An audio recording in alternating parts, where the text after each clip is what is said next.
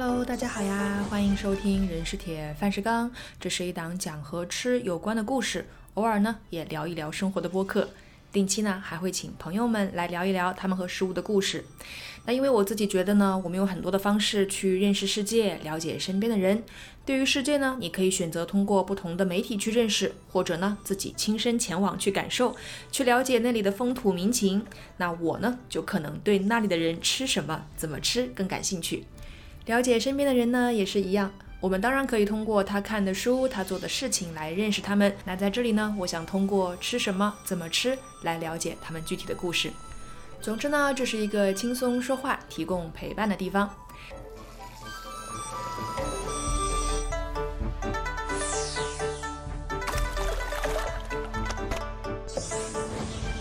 那看到本期标题的听友们呢，是不是大概知道今天我们要聊什么了？之前呢，会有朋友说，他们一般都会是边吃饭边听“人是铁，饭是钢”的啊，是一个下饭的播客。那我在这里还是稍微温馨提示一下，这一期呢，你可能不太愿意配合食物一起服用，虽然它讲的还是食物的故事。好，那我其实呢是深夜在录节目哈，因为压力呢已经吃起了夜宵，来听一口吧。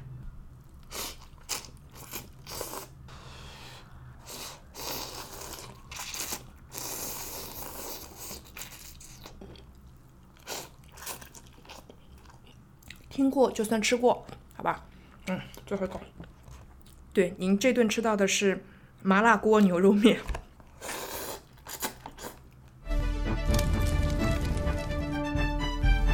好，那我们就正式开始了。那最近呢，因为这个鸭屎香，让爱喝奈雪的茶和蜜雪冰城的小伙伴们大受震撼。我突然呢就觉得很受启发。其实可以了解一下那些名字里带屎尿屁的食物，虽然听起来呢很不文雅，但是我莫名觉得非常有趣。这还不比吃内脏什么的奇幻太多了，有没有？有谁能够想到这些最不可能成为食物的东西会和食物有了牵连呢？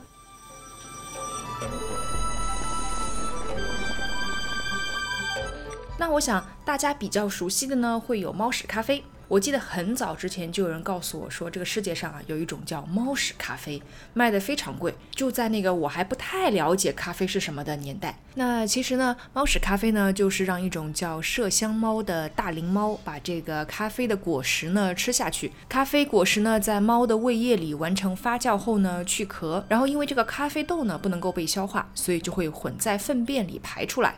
因为在胃里胃酸的作用之下呢，蛋白质会被破坏，所以咖啡中的这个苦味啊会降低。那麝香猫其实本身呢不算是猫啦，是属于灵猫，它的样子看上去呢也更像狸而不是猫。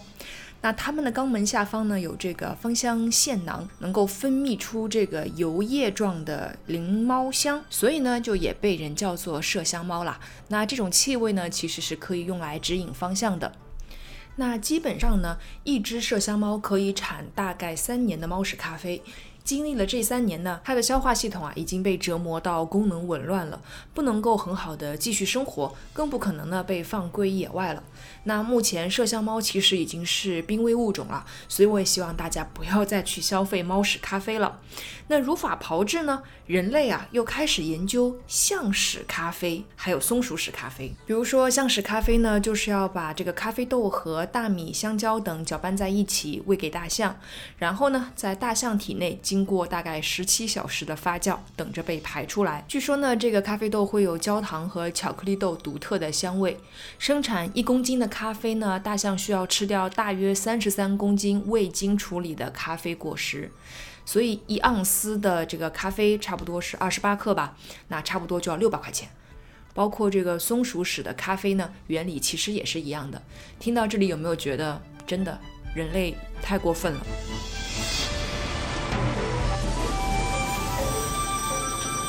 那再回到我们一开始聊到的这个鸭屎香，那它其实呢是茶的一个品种嘛，是凤凰单丛的名种，属于乌龙茶的一种。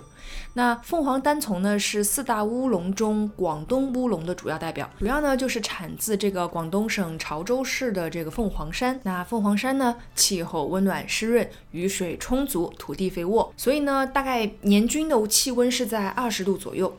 据说啊，这个环境呢会含有非常丰富的这个有机物质和多种微量的元素，非常有利于这个茶树的发育和形成茶多酚还有芳香物质。乌龙茶的主要特点就是它的香气，凤凰单丛也是一样的。那它按照香型呢，大概可以分成十种吧，包括这个蜜兰香、黄芝香、芝兰香、桂花香、玉兰香、肉桂香、杏仁香。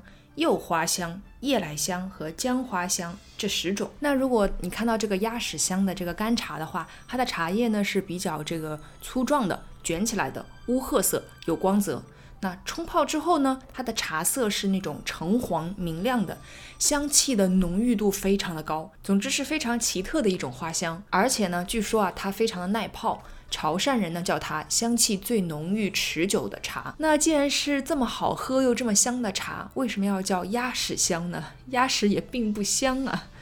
那这个故事一样，还是有很多的版本说为什么它叫鸭屎香。比如说呢，有记载说这个名从呢是是从这个乌东引进的，种在这个黄土壤里，他们也叫黄土壤叫鸭屎土，长着这个乌蓝色的茶叶。当地人在喝过之后呢，都说哎呀这太好了，就是都是纷纷称赞这个茶的香气好，韵味浓。当问起来它是什么品种的时候呢，这个茶农怕别人偷去，就说啊这是鸭屎香，就是好像放一个鸭屎这样的东东西。别人可能就不愿意偷了。这样，那也有人说呢，是古时候广东潮州东部的凤凰山上呢，有一位茶农啊，上山采茶，然后偶然呢就遇到了一棵长相乌黑的茶树，采摘了一些之后呢，他就做成了干茶，就发现这个茶味浓厚，是非常好的茶，所以呢他又折回去，折回到这个茶树的附近，想看一看这究竟是一棵什么树，然后呢就发现这棵树本身呢是乌黑青绿的，茶树底下呢零星有几。堆鸭屎，于是呢就把这棵茶树命名为鸭屎香。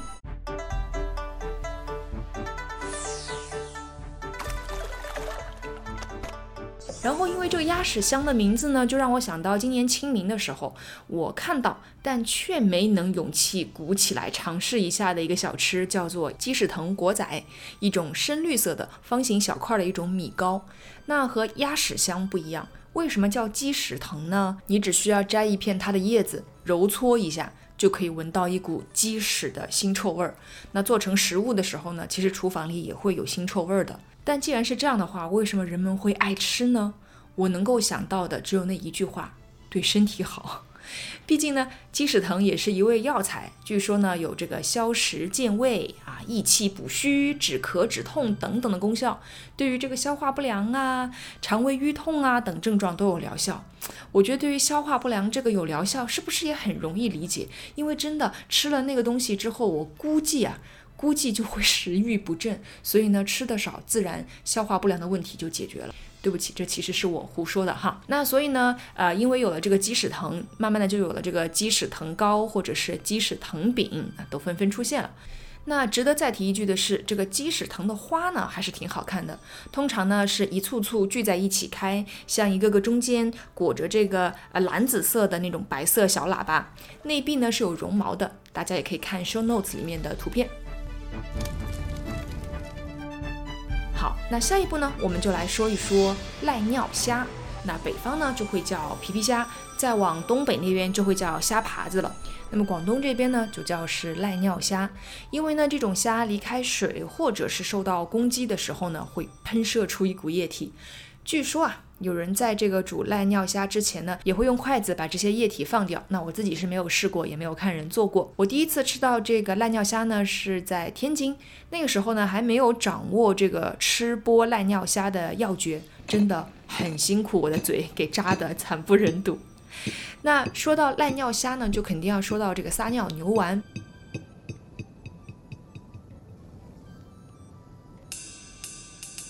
撒尿牛丸。没错，这弹力这么好啊！因为这牛丸的中间是空的，道理呢就像现在鞋底有气的球鞋一样。对，我吃一口可不可以？快吃啊！好啊，爽啊！好爽啊！全靠它，双刀火鸡的腕力惊人，只有它才能打出这么好的牛丸。平均每份牛肉需要它不停地打两万六千八百多次。那我好像最早呢是在北京的一家火锅店里吃到的，但是看到这个名字的时候，我记得当时我震惊了，你说，哎，对于我这种小地方的孩子来讲，就真的是没有见过世面，看到撒尿牛丸就呆住了，就是不知道要不要点。但是这个神奇的牛丸呢，相传在这个清朝顺治年间就有了，还是江南的王氏家族经过特殊的工艺和配方精心研制而成的这个撒尿牛丸。后来呢，这个王家人啊，王家的后人呢，就辗转去了香港，撒尿牛丸呢就逐渐成为了香港特区的这个名小吃。后来呢，就又风靡了东南亚。我比较疑惑的是啊，听到这个故事，就是这个江南的这个王家人搬走了，居然什么都没给江南留下吗？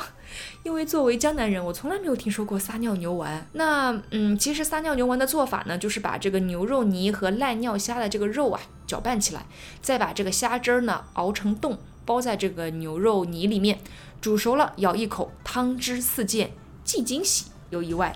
但是撒尿牛丸怎么撒尿啊？你把它整个放进嘴里，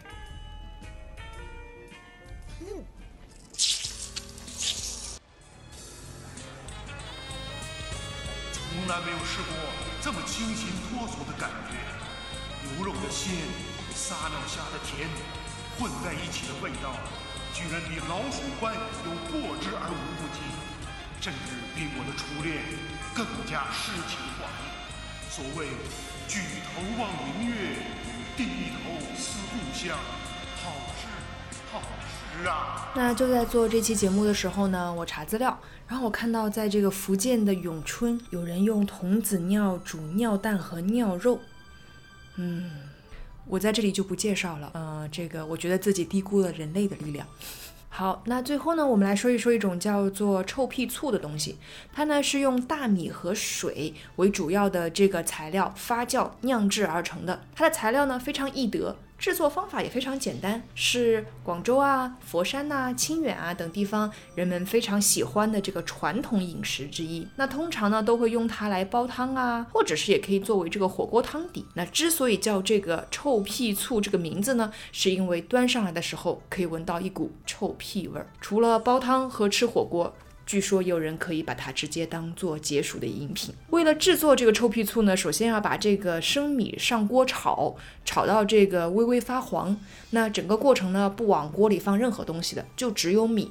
那这个米呢，是糯米和粘米的混合物，通常的比例是二比一，就是糯米二，粘米一。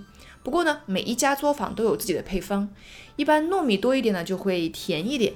粘米多一点呢，就会酸一点。炒好了之后呢，就把它们放进坛子里，放上水，封盖，等待发酵的完成。差不多九十到一百天呢，就可以开盖食用了。好啦，那我就先讲这么多吧。这都是我最近的一些小关注，也欢迎大家告诉我你们还知道哪一些名字里带有屎尿屁的食物，好吧？哎，看看我这奇怪的癖好，真是。好，我们下期节目再见啦，拜拜。